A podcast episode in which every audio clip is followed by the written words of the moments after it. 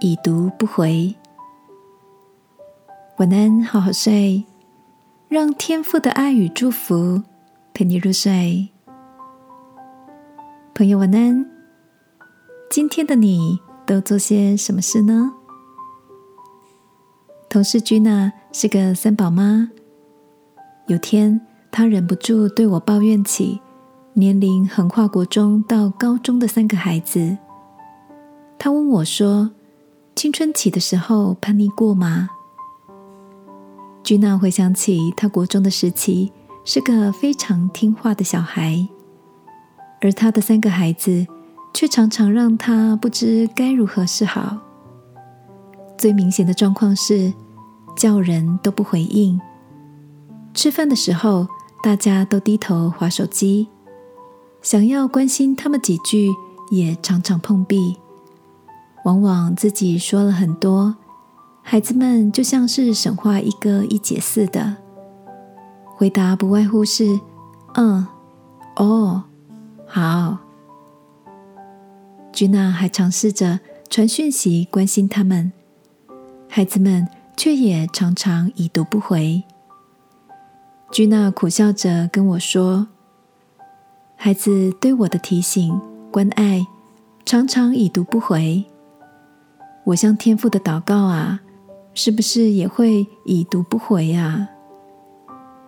居娜的反应让我不禁笑了出来。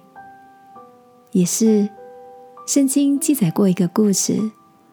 当耶稣听到他所爱的拉萨路病得快要死的时候，他却没有马上出发过去，而是等到拉萨路已经死了，耶稣才到。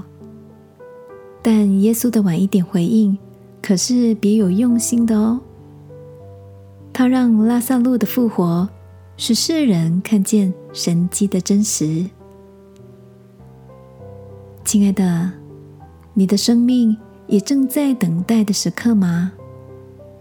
等待工作上的突破，等待遇见心仪的伴侣，等待破碎的关系会恢复，甚至等待奇迹的发生。相信，当我们在信心中等待，天父已经在他的计划中做事哦。让我们来祷告。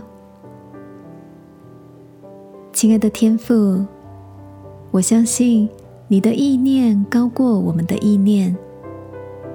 在我等待的时刻，你仍然在动工，因你是那带来生命与复活的主。祷告，奉耶稣基督的名，阿门。晚安，好好睡。祝福你，带着信心。等候应许的到来。耶稣爱你，我也爱你。